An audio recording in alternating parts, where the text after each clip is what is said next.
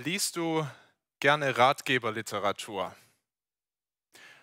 Es gibt ja durchaus gute Bücher, aus denen wir was lernen können über Zeitmanagement und über das richtige Training, über eine gute Ernährung. Viele gute Ratgeber. Normalerweise lesen wir solche Bücher nicht mit dem Anspruch, das dann alles eins zu eins umzusetzen. Ähm, in vielen Büchern steht es sogar gleich vorne in der Einleitung, Such dir das aus, was für dich passt. Beherzige die Tipps, die richtig sind für deine Situation jetzt. Und wer schon mal so einen Ratgeber gelesen hat, der weiß auch, man kann so ein Buch auch lesen, man kann es sogar komplett durchlesen und man kann es wieder zur Seite legen und einfach gar nichts machen und die Welt geht nicht unter. Schon mal erlebt? Ganz anders ist das mit der Bibel. Sie ist nicht einfach ein Ratgeberbuch, aus dem ich mir den ein oder anderen Tipp, die ein oder andere Weisheit für ein optimiertes, für ein besseres Leben rausziehen kann. Manche gehen so ran an die Bibel, die sagen zum Beispiel, also was Jesus über Nächstenliebe sagt, das finde ich gut, das will ich mal beherzigen. Oder die zehn Gebote, das finde ich sinnvoll, Klammer auf, die meisten, die das sagen und keine Christen sind, die meinen die zweite Hälfte der zehn Gebote, du sollst nicht stehlen, du sollst nicht töten, du sollst nicht die Ehe brechen und so weiter. Das, was die erste Hälfte sagt, das finden sie dann doch nicht so gut. Ich bin der Herr, dein Gott, du sollst keine anderen Götter neben mir haben und so weiter. Wir sehen im heutigen Predigtext, dass so eine Herangehensweise der Bibel nicht entspricht, dass es völlig am Ziel vorbeigeht die Sprüche lehren uns, es geht völlig am Ziel vorbei, sich einfach ein paar Weisheiten rauszupicken.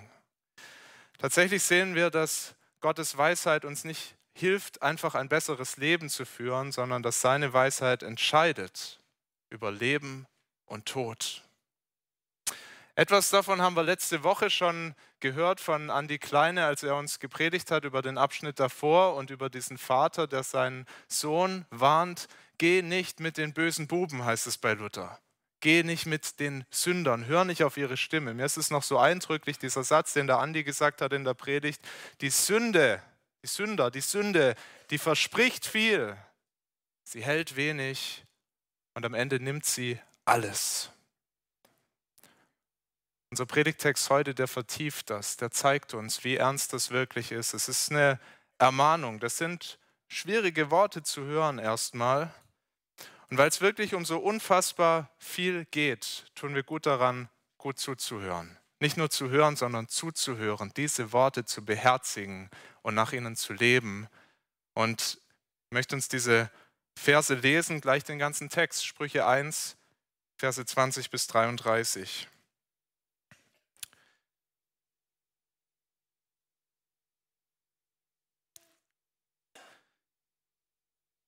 Die Weisheit ruft laut auf der Straße und lässt ihre Stimme hören auf den Plätzen. Sie ruft im lautesten Getümmel am Eingang der Tore. Sie redet ihre Worte in der Stadt. Wie lange wollt ihr Unverständigen unverständig sein und ihr Spötter Lust zur Spötterei haben und ihr Toren die Erkenntnis hassen? Kehrt euch zu meiner Zurechtweisung Siehe, ich will über euch strömen lassen meinen Geist und euch meine Worte kundtun. Wenn ich aber rufe und ihr euch weigert, wenn ich meine Hand ausstrecke und niemand darauf achtet, wenn ihr fahren lasst all meinen Rat und meine Zurechtweisung nicht wollt, dann will ich auch lachen bei eurem Unglück und euer Spotten, wenn da kommt, was ihr fürchtet. Wenn über euch kommt wie ein Sturm, was ihr fürchtet, und euer Unglück wie ein Wetter, wenn über euch Angst und Not kommt, dann werden sie nach mir rufen, aber ich werde nicht antworten. Sie werden mich suchen und nicht finden, weil sie die Erkenntnis hassten und die Furcht des Herrn nicht erwählten meinen Rat nicht wollten und all meine Zurechtweisung verschmähten, darum sollen sie essen von den Früchten ihres Wandels und satt werden an ihren Ratschlägen. Denn den Unverständigen bringt ihre Abkehr den Tod und die Toren bringt ihre Sorglosigkeit um. Wer aber mir gehorcht, wird sicher wohnen und ohne Sorge sein und kein Unglück fürchten. Lass uns beten. Vater, wir danken dir für dein Wort und für deine Weisheit. Und wir sehen, es geht um Leben und Tod. Und Herr, du weißt, wie unverständlich wir Menschen sind, wie töricht. Wir wollen beten, dass die Stimme deiner Weisheit uns erreicht und uns zur Umkehr bringt, bevor es zu spät ist. Amen. Machen wir uns kurz bewusst, wer hier spricht. Das ist immer noch der Vater. Im Abschnitt davor hat er die bösen Buben, die Sünder zitiert und hier benutzt er jetzt ein Stilmittel, das kennen wir auch aus anderen äh, Büchern. Ich habe mit unseren Kids vor kurzem die Pilgerreise gelesen von John Bunyan und in diesem Buch, da werden ganz viele ähm, ja, Begriffe werden als Personen dargestellt. Da gibt es zum Beispiel einen, der heißt Treu, da gibt es eine, die heißt Barmherzigkeit, eine, die heißt Gnade und es wird ganz anschaulich und ich habe gestaunt, wie die Kinder das auch ganz anders begriffen haben. Was, um was dreht sich da eigentlich? Dieser Vater hier macht genau das, er personifiziert die Weisheit. Sie tritt auf in Person einer Frau, die ruft, die ruft, die wirbt um die Menschen. Und ist euch das aufgefallen, wie laut und öffentlich sie das tut? Diese Weisheit um Aufmerksamkeit ringt. Verse 20 äh, bis 21. Da heißt es, sie ruft laut, sie lässt ihre Stimme hören, sie ruft im lautesten Getümmel. Sie redet ihre Worte. Wo tut sie das? Auf der Straße, auf den Plätzen, am Eingang der Tore, in der Stadt, überall, da wo die Menschen sind, da wo was los ist, da ist sie. Sie geht zu den Menschen auf die Marktplätze, auf die Straßen. Wie oft wird uns der Weg zur wahren Weisheit anders verkauft, anders präsentiert, als was, was im Geheimen passiert, was schwierig zu erreichen ist, was Exklusives. Zum Beispiel, dass die Weisheit irgendwo zu finden ist in den Bergen von Tibet, in irgendeinem Kloster, wo wir einige Jahre hingehen und Weisheit lernen, harte Arbeit da hochzukommen, noch härtere Arbeit von diesen Mönchen zu lernen, zu buckeln und weise zu werden. Oder du musst zu einem guten Trainer gehen, der gut ausgebildet ist und deshalb auch viel Geld kostet. Da wirst du weise. Ich habe äh, in meinem ersten Studium in Bayreuth studiert, da gibt es eine ganz berühmte äh, Freimaurerloge. Das ist ein riesen wunderschönes Haus. Aber nur wenige sind es, die da reingehen dürfen und nach Erkenntnis suchen dürfen. Diese Freimaurerloge, die hatte den bezeichnenden Titel Eloisis zur Verschwiegenheit. Ein Geheimbund, wo man Erkenntnis findet. Gottes Weisheit ist so anders und das sehen wir hier. Nichts Geheimes, nichts Exklusives für einen kleinen Club. Sie ruft uns alle. Wie die Propheten im Alten Testament in die Städte gegangen sind, zum Volk gegangen sind und gerufen haben, aber wer hört zu? Wie die Apostel im Neuen Testament, die überall hingegangen sind, schwere Strapazen auf sich genommen haben, dass nur jeder das Evangelium hört, Gottes Wort, Gottes Weisheit hört. Sie ruft uns heute durch dieses Buch, durch die Bibel. Sie ruft durch Menschen, die sich dieses Wort zu Herzen nehmen und das weitersagen und auch mit ihrem Leben zeigen. Da ist Weisheit zu finden. Durch Online-Vorträge, bei YouTube, durch Bücher, durch alle sonstigen Medien, die Gottes Wort und seine Weisheit verkündigen. Die Weisheit ruft. Frage ist nicht, können wir das hören? Können wir die Weisheit finden? Die Frage ist, hörst du dieser Stimme zu? Denn man kann eine Botschaft hören und nicht auf sie hören. Auch das wissen wir alle. Die Botschaft am Ortseingang, ein Schild, das predigt, auch wenn es stumm ist und doch sehr laut, 50. Und du fährst 60 gibst deinem Kind die freundliche Anweisung, bitte räum doch dein Zimmer auf. Und eine Stunde später ist es chaotischer als vorher. Jeder von uns weiß, dass viel Zucker nicht gesund ist. Die Botschaft haben wir alle schon gehört, oder? Nicht nur einmal. Viel Zucker, ungesund. und doch Essen wird zu viel und die Zähne gehen kaputt und der Zahnarzt lacht und freut sich. Wir können hören und nicht zuhören und die Weisheit ruft uns hier auf, so nicht mit ihrer Botschaft umzugehen. Eindringlich ruft sie, wie lange wollt ihr Unverständigen unverständig sein? Und ihr Spötter Lust zur Spötterei haben und ihr Toren die Erkenntnis hassen. Kehrt doch um zu meiner Zurechtweisung. Sie fleht geradezu, hört mir zu. Nehmt es ernst. Wie lange noch wollt ihr so weitermachen? Das ist die Stimme eines liebenden Gottes, der sieht, dass Menschen auf einem verkehrten Weg unterwegs sind und der sie ruft, kommt doch zurück auf den richtigen Weg. Wir sehen verschiedene Gruppen, die er anspricht. Das sind, ist alles in unserem Menschenherz drin, aber es sind doch unterschiedliche Reaktionen auf die Weisheit. Der Unverständige, die Weisheit ruft, Gott ruft die Unverständigen. Das sind solche, denen einfach noch es an Wissen und an Lebenserfahrung fehlt. Es ist erstmal nicht schlimm.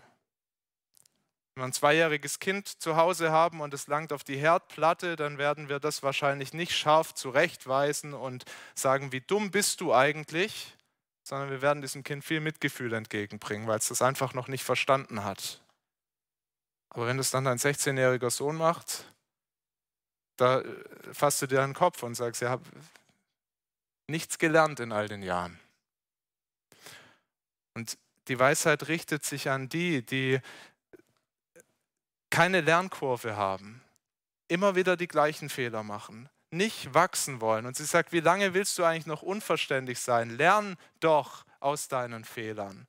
Komm den Schritt weiter. Sie ruft die Spötter. Das sind Menschen, die die Weisheit sehr gut kennen, aber die nicht auf sie hören wollen, sondern im Gegenteil sich darüber lustig machen. Einer der ganz großen Spötter, sehr bekannt in Deutschland, war der Heinrich Heine der kannte die Bibel so gut und man merkt es in vielen seiner Gedichte und in vielem, was er geschrieben hat. In einem macht er sich zum Beispiel lustig über diese Hoffnung auf den Himmel und dann schreibt er in diesem Gedicht, mich locken nicht die Himmelsauen, im Paradies, im seligen Land, dort finde ich keine schöneren Frauen, als ich bereits auf Erden fand. Das ist Spott über eine Wahrheit, die kommt, ein Himmelreich, das so wunderbar sein wird, dass du all das, was du hier auf der Erde schön findest, dass du das hinter dir lässt, vergessen wirst. Er hat gespottet, kann auch leiser spotten. Ich habe zu Hause am Esstisch gespottet, das haben die meisten nicht gehört, meine Eltern sehr wohl und darunter auch sicher manches Mal gelitten, mich lustig gemacht über manche Bibelverse. Kann auch ganz im Stillen in seinem Herzen das einfach verachten und sich darüber lustig machen über diese Botschaft. Die Weisheit ruft, wie lange wollt ihr Spötter noch Lust zur Spötterei haben? Erkennt doch, wen ihr verachtet, den lebendigen Gott. Gottes Weisheit ruft die Toren. Das sind die, die es gar nicht genau wissen wollen. Vers 22 sagt, die Toren, das sind die, die die Erkenntnis hassen. Sie setzen sich erst gar nicht mit diesem Wort der Weisheit auseinander. Vielleicht haben sie eine Bibel, aber die liegt irgendwo im Regal und verstaubt, noch nie hineingeschaut. Sie sagen vielleicht, das ist schön, wenn dir der Glaube was gibt, wenn es für dich stimmt. Ich brauche das nicht. Will gar nicht so genau nachfragen. Sie weigern sich auf Gottes Weisheit zu hören und sie zeigen damit, dass sie ihn ablehnen. Ihr Lieben, lasst uns diese Worte nicht zuerst für andere hören. Viele von uns würden das für sich in Anspruch nehmen. Ja, ich will auf diese Stimme der Weisheit hören. Aber auch wir können unverständlich sein. Auch wir können töricht sein. Vielleicht hast du das schon ganz persönlich erlebt, dass du gar nicht genau wissen wolltest, was Gottes Wort zu einer bestimmten Frage eigentlich sagt. Weil du wusstest, dann müsstest du was ändern in deinem Leben. Ist nicht so genau nachgefragt, vielleicht sogar ein Wort, das dir die Bibel sagt, ganz bewusst ausgeblendet, um nicht danach zu leben. Und die Weisheit sagt, kehr um. Wie lange willst du die Erkenntnis hassen? Vielleicht machst du wieder und wieder denselben Fehler und du verbrennst dir dabei die Finger. Du gehst an Orte, die dich zur Sünde verleiten. Du triffst dich mit Menschen, die dich wegziehen von Gott. Und du machst immer wieder diesen Fehler. Und die Weisheit sagt, werd doch klug aus deinen Fehlern. Komm zurück. Bleib kein geistliches Kleinkind. Lern daraus und nimm Weisheit an. In unseren Herzen, und zwar in jedem Herzen, tobt ein Kampf. Wir dieser Stimme der Weisheit folgen wollen oder unseren eigenen Willen Und deshalb muss jeder von uns diesen Ruf hören aus Vers 23, zuerst für sich selber, kehrt euch zu meiner Zurechtweisung. Das heißt, lasst euch korrigieren, bleibt belehrbar, seid bereit, unweise Wege zu verlassen und radikal umzukehren. Es wird sich lohnen. Vers 23, siehe, sagt die Weisheit, ich will über euch strömen lassen meinen Geist und euch meine Worte kundtun. Das ist ein riesengroßer Lohn, den sie da verspricht. Die sagt, du, du denkst vielleicht, dein Weg ist besser, aber wenn du mir folgst, lass dich darauf ein und du wirst sehen, das lohnt sich. Du verlierst vielleicht was, aber nichts, was du wirklich brauchst. Und du gewinnst alles, was wirklich zählt im Leben. Verlass dich drauf. Hör auf meine Stimme. Doch bei aller Liebe, bei allem Werben, bei allem Ringen um jeden einzelnen Menschen hat die Weisheit doch auch eine sehr ernste Warnung für uns. Und das ist der zweite Punkt. Das zweite, was uns die Weisheit hier zeigt, wo sie auch länger verweilt, länger darüber spricht, sie warnt uns vor dem, was passiert, wenn wir nicht auf ihre Stimme hören. Und zwar sagt sie uns zuerst in den Versen 24 bis 27, sie zu missachten, das hat Folgen, das bleibt nicht folgenlos. Wer die Stimme der Weisheit in den Wind schlägt, der wird erleben, dass das Konsequenzen hat. Vers 24, 25.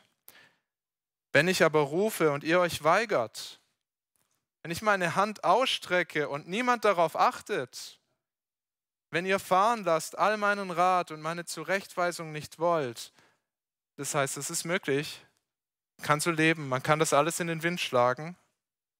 Ist die Freiheit dazu?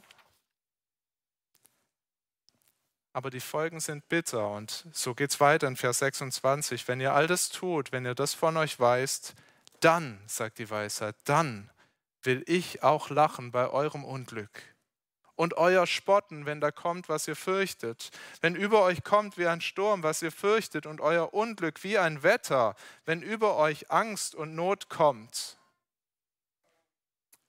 Das sind harte Worte, oder? Das ist die Weisheit Gottes, Menschen auf dem falschen Weg sagt, wenn ihr nicht umkehrt, dann will ich über euch spotten. Ich will mich daran freuen, wenn ihr ins Verderben lauft. Psalm 2, Vers 4 finden wir was ganz Ähnliches, ein Urteil Gottes über rebellische Menschen und wo Gott sagt, aber der im Himmel wohnt oder wo der Psalmist sagt, der im Himmel wohnt, der lacht ihrer und der Herr spottet ihrer. Es ist ganz schwer für uns, dieses Lachen Gottes richtig zu verstehen. Das klingt nach Schadenfreude. Das habt ihr jetzt davon. Aber wir müssen verstehen, dass das kein gehässiges Lachen ist, was Gott da lacht. Gott sagt an anderer Stelle, ich habe keinen Gefallen am Tod des Gottlosen. Er freut sich nicht, wenn Menschen gegen die Wand fahren. Diese ganze Rede der Weisheit ist doch ein großer Aufruf. Geht nicht diesen Weg. Er ringt um uns. Hat es auf dem Herzen, dass Menschen umkehren. Es ist keine Schadenfreude Gottes stellt uns nicht eine Falle und freut sich diebisch, dass wir da hineintappen. Vielleicht können wir die Freude am besten verstehen, wenn wir an ein anderes Sprichwort denken, das da lautet, wer zuletzt lacht, lacht am besten. Auch das beschreibt keine Schadenfreude, sondern dieses Sprichwort will sagen, dass sich am Ende zeigt, wer recht hat. Dass am Ende deutlich wird, wer der Gewinner ist, wer den richtigen Weg gegangen ist. Und in dieser Weise zeigt sich, wenn wir einen falschen Weg gehen, eines Tages zeigt sich, dass Gottes Weisheit tatsächlich der richtige Weg ist.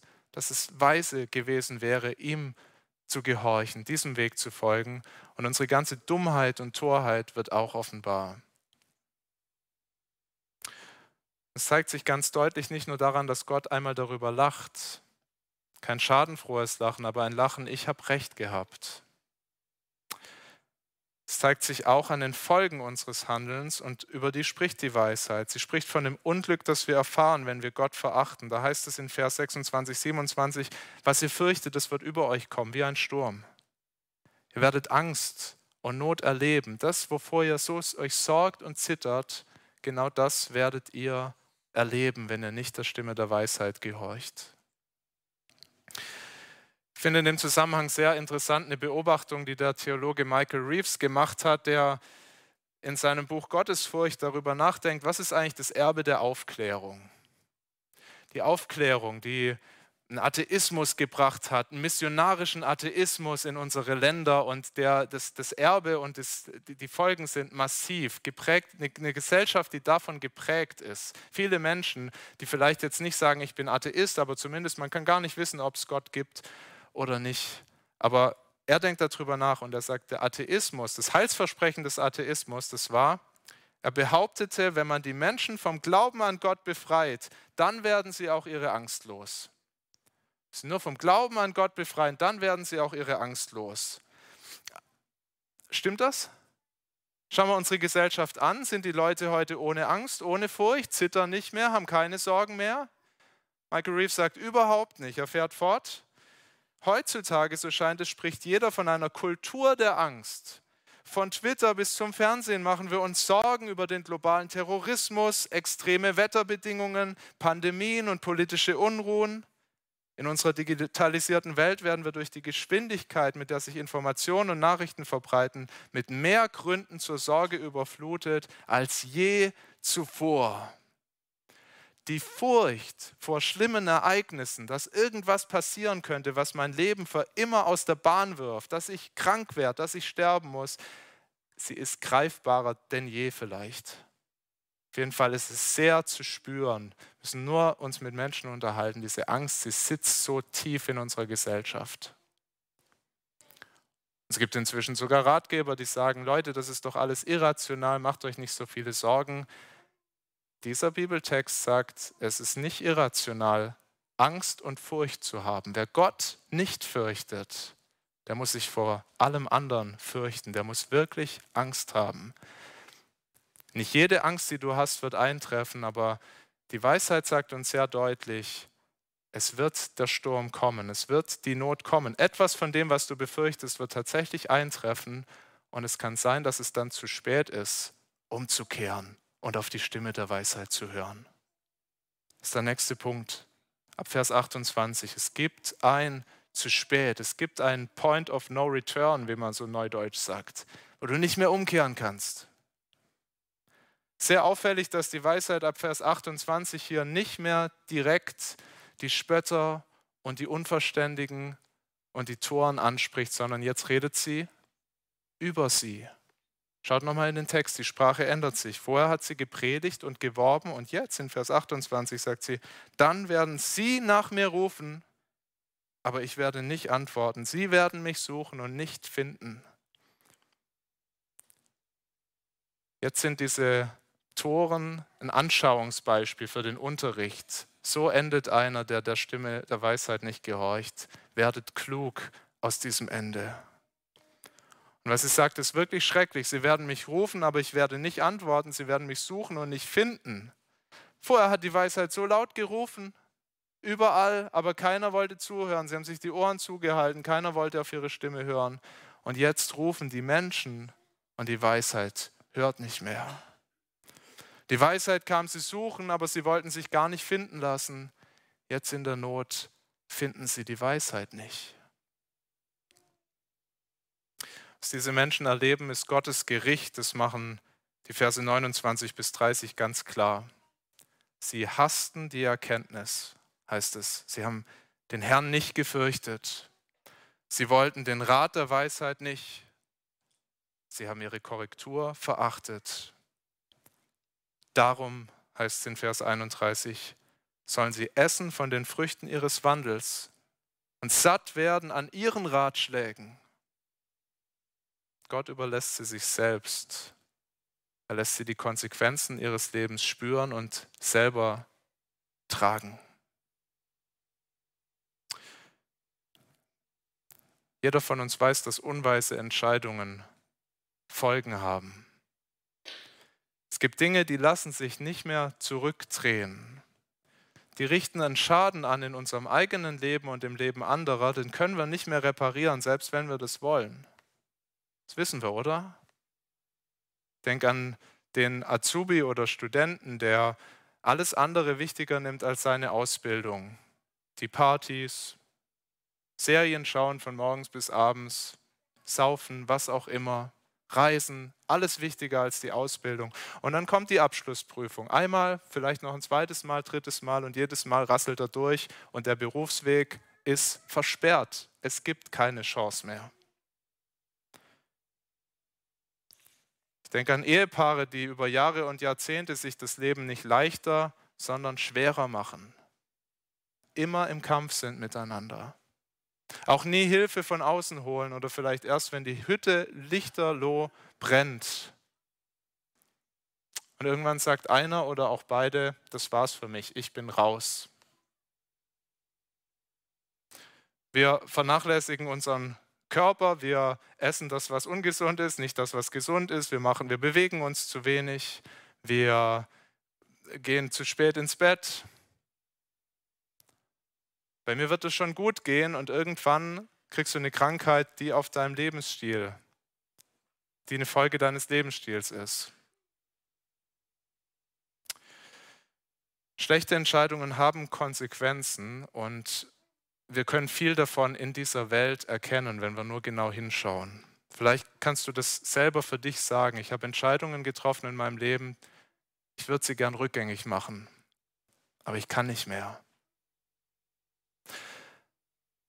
Versteht mich nicht falsch, das heißt nicht, dass es nicht Hoffnung gibt. Es gibt Hoffnung für jeden, der sein Leben komplett oder auch in Teilen gegen die Wand fährt. Das sagt uns die Bibel an so vielen Stellen und das predige ich gerne. Es gibt immer Hoffnung.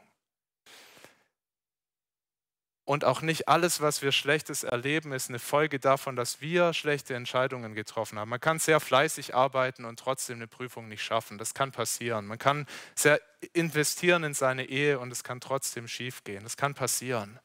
Ich kann mich gesund ernähren, ich kann immer pünktlich ins Bett gehen, ich kann Sport machen, trotzdem schwer krank werden. Das kann passieren. Aber die Bibel, die lehrt uns das Prinzip, die Sprüche lehren uns das Prinzip, nicht die Ausnahme. Und das Prinzip lautet, wir ernten, was wir säen. Gute Entscheidungen, die führen zu was Gutem, in der Regel. Törichte Entscheidungen führen zu was Schlechtem, in der Regel. Aber nicht nur für unser Leben hier in dieser Welt, für unseren Alltag, sondern das gilt auch für die Ewigkeit. Und darum geht es der Weisheit noch viel mehr. Und das sehen wir jetzt in den letzten Versen. Es geht nicht einfach um ein optimiertes und um ein besseres Leben. Es geht um Leben und Tod.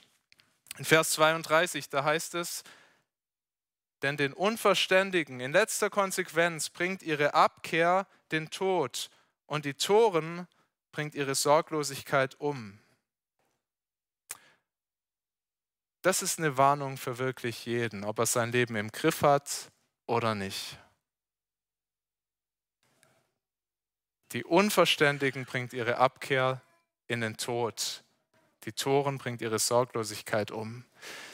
Ich kenne wenig bessere Illustrationen dafür als das, was wir vorhin gehört haben in diesem Gleichnis, das Jesus erzählt in Lukas 12. Und da erzählt er von einem Mann, der viele würden sagen, Mensch, der ist doch weise, der hat zu was gebracht, hat eine gute Ausbildung gemacht, hat seinen Hof gut beieinander, die Ernte wächst, er überlegt sich, wie kann ich mich gut darum kümmern, was ist weise, ich reiß die kleine Hütte ab, baue was Großes, wo ich alles unterbringen kann. Und dann hören wir diese Worte, er sitzt da, die Sonne geht unter, vielleicht ein leckeres Getränk auf dem Liegestuhl und er sagt, liebe Seele, du hast einen großen Vorrat für viele Jahre, hab nun Ruhe, iss, trink und hab guten Mut. Er hat es zu was gebracht.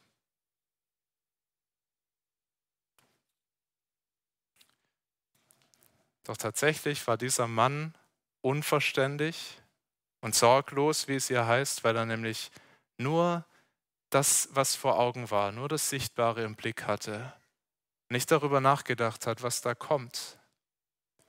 Und wie eine kalte, eine eiskalte Dusche hören wir Gottes Urteil, was Jesus hier diesem Mann sagt. Du Narr! Diese Nacht wird man deine Seele von dir fordern und wem wird dann gehören, was du dir alles bereitet hast? Warum war der Mann ein Narr? Warum war er töricht? Baute sich ein wunderschönes Haus und hat nicht gesehen, dass der vernichtende Sturm kommt, alles wegnimmt. Blendete völlig aus, wie unsicher ein Leben hier in dieser Welt ist und wie schnell alles vorbei sein kann. Er hörte nicht auf Gottes Weisheit und kehrte nicht um. Er bereitete sich nicht darauf vor, seinem Schöpfer vor die Augen zu treten. Für viele Menschen weise, Jesus entlarvt die ganze Torheit. Viel zu kurz gesprungen, viel zu kurz gedacht. Es gibt einen Punkt, an dem die Umkehr nicht mehr möglich ist. Das lehrt uns Jesus in Lukas 12.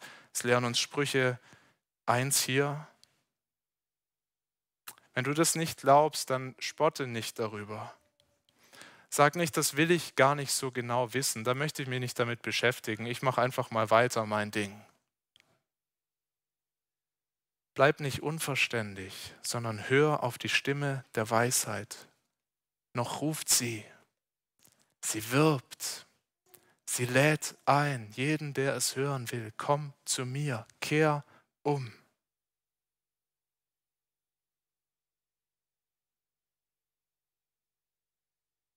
Jeder, der dieses ewige Leben haben will, muss umkehren. Da gibt es keine unterschiedlichen Wege zu diesem Leben.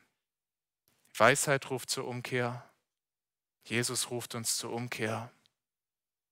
Wir müssen alle umkehren, weil keiner von uns dieser Stimme von Natur aus zuhört und gehorcht. Wir sehen das zum Beispiel im Römerbrief. Paulus sagt über alle Menschen, über jeden Einzelnen, der über diese Erdkruste krabbelt, sagt er, da sie sich für weise hielten, sind sie zu Narren geworden. Sind alle wie dieser reiche Kornbauer, der sich da seine Scheune gebaut hat. Da ist keiner anders als der andere. Und etwas später macht er deutlich, dass Gott uns dafür zur Rechenschaft zieht. Paulus sagt in Römer 1, Vers 28, wie sie es für nichts geachtet haben, Gott zu erkennen, hat Gott sie dahingegeben in verkehrten Sinn, sodass sie tun, was nicht recht ist. Das heißt, wir leben in einer Welt, in der die Torheit schon das Gericht Gottes ist. Er lässt uns töricht sein, er lässt uns Dinge tun, die auf den Weg des Todes, die den Weg des Todes gehen. Und etwas von den Früchten sehen wir auch in Römer 1. Und das ist eine Liste des Grauens, eine Liste des Todes, abschreckend wirklich. Paulus sagt, was alles daraus kommt, aus dieser Torheit und Unweisheit, Ungerechtigkeit, sexuelle Verfehlungen, Habsucht, Bosheit, Neid, Gerüchte verbreiten, die Eltern nicht ehren, alles Mögliche. Es ist wirklich eine lange Liste der schlechten Früchte, die aus so einem Leben kommen. Wer von uns kann sagen, davon ist nichts in meinem Leben zu finden? Paulus sagt, wer diese Früchte in seinem Leben sieht, der kann, ja, der muss wissen, dass er auch Gottes Urteil verdient hat. Und sein Urteil kann nur der Tod sein. Und doch ist es nicht zu spät. Die Weisheit macht ein Angebot, was wir wirklich annehmen können. Wir können umkehren. Weil Gott in seiner atemberaubenden Weisheit einen Weg gefunden hat, einen Weg geschaffen hat, dass wir umkehren können. Er hat uns seinen Sohn gesandt und von Jesus Christus heißt es, er sagt selber über sich, dass er die Weisheit ist. Lukas 11, Vers 31, da kommen die Menschen zu ihm oder er unterhält sich mit den Menschen. Er hat auch Gerichtsworte für seine Zeitgenossen, aber er sagt ihnen, er ist weiser. Bei ihm ist eine größere Weisheit zu finden als bei Salomo, der diese Sprüche schreibt. Und diese Weisheit, Gottes Weisheit in Person, er ruft uns, kommt her zu mir. Jesus ruft, kehr um. Können kommen, weil er wie die Weisheit in Sprüche zu uns kommt, uns ruft, weil er uns sucht und wir uns finden lassen dürfen, weil er diesen Weg, auf den uns die Weisheit ruft, weil er ihn frei gemacht hat, ja, weil er dieser Weg ist, weil er bezahlt hat am Kreuz von Golgatha für alle unsere Torheit, für alle unsere dummen Entscheidungen, für alle unsere Verachtung gegenüber Gottes Willen. Jesus nimmt es alles auf sich am Kreuz von Golgatha. Sagt, alles ist bezahlt. Komm her zu mir, finde Weisheit bei mir. Dein ganzes Leben entscheidet sich daran, ob du das persönlich glaubst, dass du das brauchst und dass du das zeigst, indem du wirklich umkehrst und sagst, ich möchte nach einer anderen Erkenntnis streben. Ich möchte mir diese Worte zu Herzen nehmen. Gottes Weisheit ruft dich, wenn du diesem Ruf noch nie gefolgt bist. Heute Morgen, Jesus ruft dich. Kehr um und glaub an ihn. Und liebe Geschwister, die ihr das schon glaubt, vielleicht schon sehr lange glaubt, lasst uns nicht müde werden, auf seine Weisheit zu hören, die nicht einfach ein paar Worte für uns hat, für ein optimiertes, für ein besseres Leben, sondern das Leben kommt aus diesem Wort. Und die Welt ist so laut, da gibt es so viele Stimmen, die zu uns reden. Und wenn wir nicht auf uns selber acht haben und aufeinander achten, dann hat Gottes Weisheit viel, viel, viel zu wenig Raum in unserem Herzen und in unserem Leben. Lass uns ehrlich sein, für manche von uns ist die Versuchung groß, lieber noch einen weiteren Ratgeber aus dem Regal zu holen und den zu lesen, als das, was Gott uns sagt. Viele von uns hören so viel mehr auf YouTube und auf Filme und soziale Medien als auf Gottes Wort. Machen wir uns doch nichts vor. Diese Stimmen, die prägen uns, die machen was mit unserem Herz.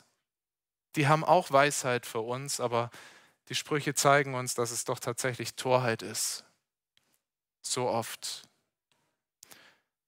Fast alle verbringen wir so unfassbar viel Zeit mit unseren Smartphones. Das ist das, was wir als erstes morgens in die Hand nehmen und das letzte, was wir abends weglegen. Und ich schließe jetzt einfach mal von mir auf andere.